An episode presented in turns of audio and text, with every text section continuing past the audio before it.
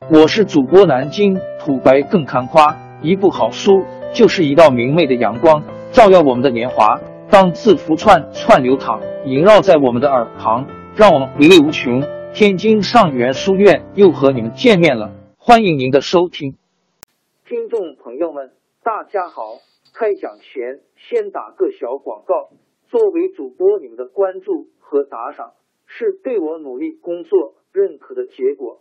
谢谢听众，天津上元书院、南京土白更堪夸主播最新专辑《平化祖国华夏上下五千年》终于上线了，一部宏伟巨作。我们的祖先以伟大的创造力、强大的生命力和巨大的凝聚力，世世代代繁衍生息，历尽磨难，从远古走到现在，从蒙昧走向文明。全书共计两百八十三回。作为播客，我劳动我所得，付费的有声书来了，你愿意为此花钱花时间吗？评话中华上下五千年专辑的进度更新按听众的关注和评论而定。喜马拉雅号 UID 七三二六四零二二，微信号 sh 八五七三零一四四九。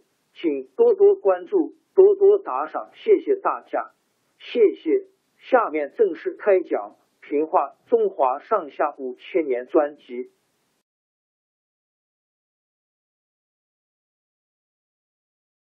辽朝欺侮宋朝无能，多次进犯边境。到宋太宗的儿子宋真宗赵恒即位后，有人向宋真宗推荐寇准担任宰相。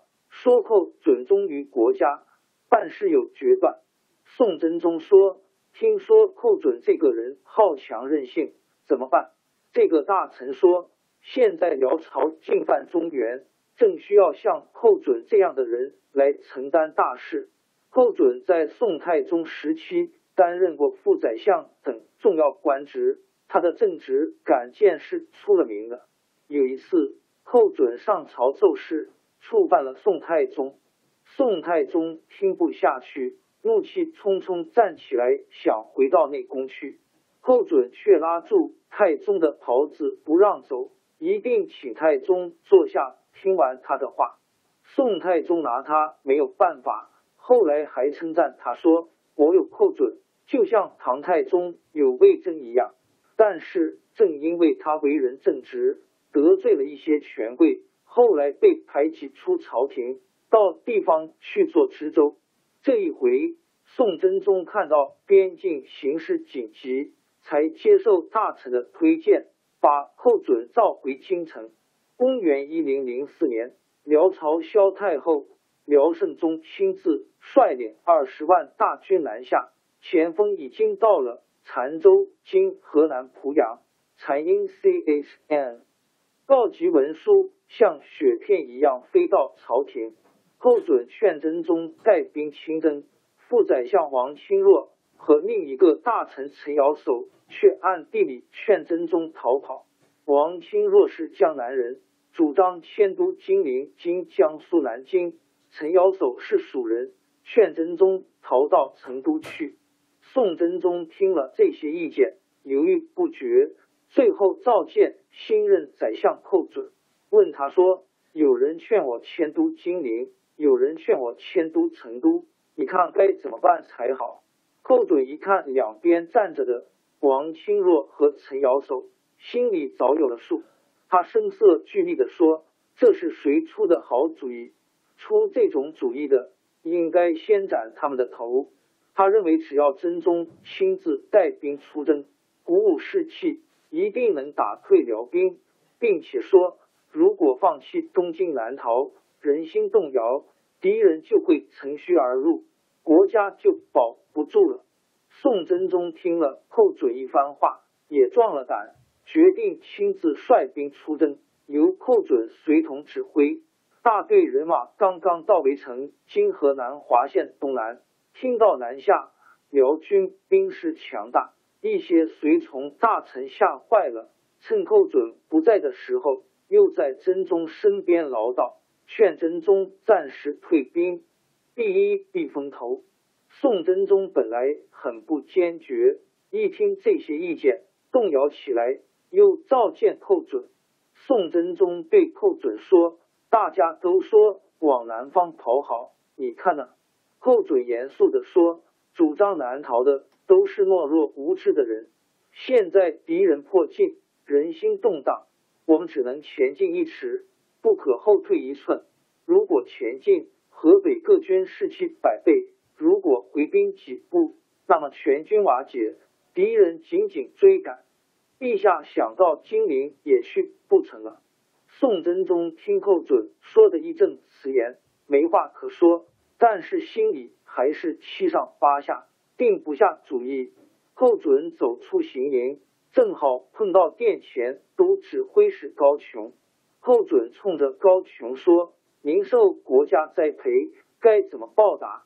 高琼说：“我愿以一死报国。”寇准就带着高琼又进了行营，重新把自己的意见向宋真宗说了一遍，并且说：“陛下。”如果认为我的话不对，请问问高琼。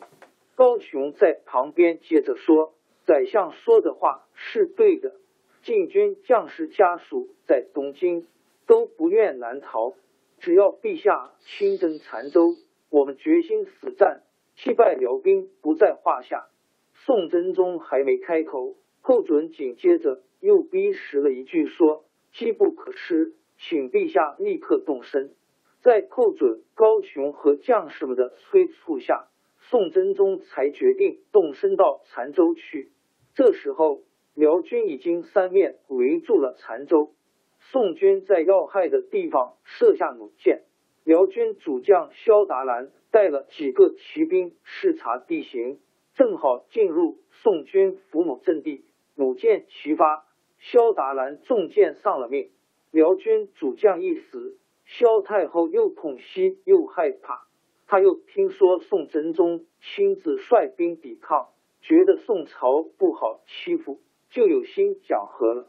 澶州城横跨黄河两岸，宋真宗在寇准、高琼等文武大臣的护卫下渡过黄河，到了澶州北城。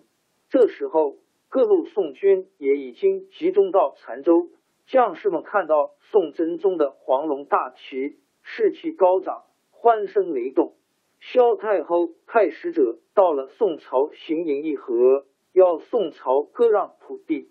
宋真宗听到辽朝肯议和，正合他的心意，他找寇准商量说，割让土地是不行的。如果辽人要点金银财帛，我看可以答应他们。寇准根本反对议和。说他们要和，就要他们归还燕园失地，哪能再给他钱财？但是宋真宗一心要和，不顾寇准的反对，派使者曹利用到辽营谈判议和条件。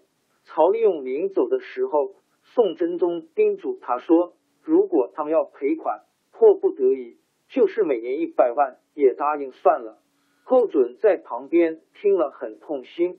只是当着真宗面不便再争。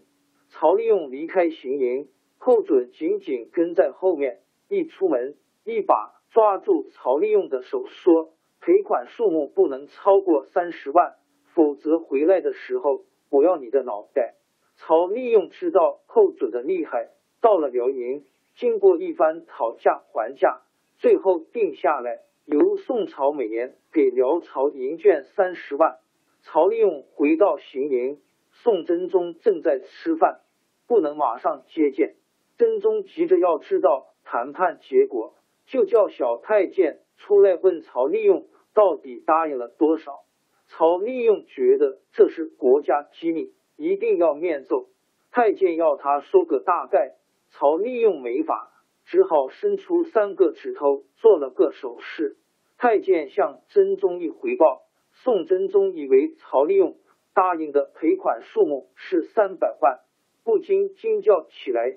这么多，他略略想了一下，又轻松起来，说：“能够了结一件大事也就算了。”他吃完饭，就让曹利用进来详细汇报。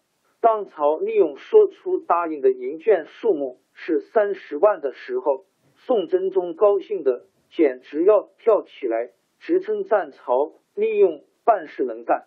接着，宋辽双方正式达成合议，宋朝每年给辽朝绢二十万匹，银十万两。不用说，这笔巨额赔款长期成为北宋人民额外的沉重负担。历史上把这次合议叫做“澶渊之盟”。由于寇准的坚持抗战，到底避免了更大的失败。宋真宗也觉得寇准有功劳，挺敬重他。但是，原来主张逃跑的王钦若却在宋真宗面前说：“寇准劝真宗亲征，是把皇上当赌注，孤注一掷，简直是国家的一个大耻辱。”宋真宗一想起在澶州的情景，真有点后怕，就反过来怨恨寇准，竟把那忠心耿耿的寇准的宰相职位。王朝更迭，江山易主。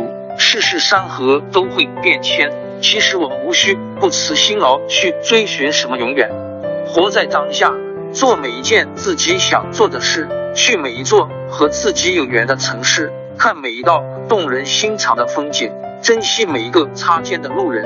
纵算经历颠沛，尝尽苦楚，也无怨悔。感谢您的收听，朋友们，让我们下期再见。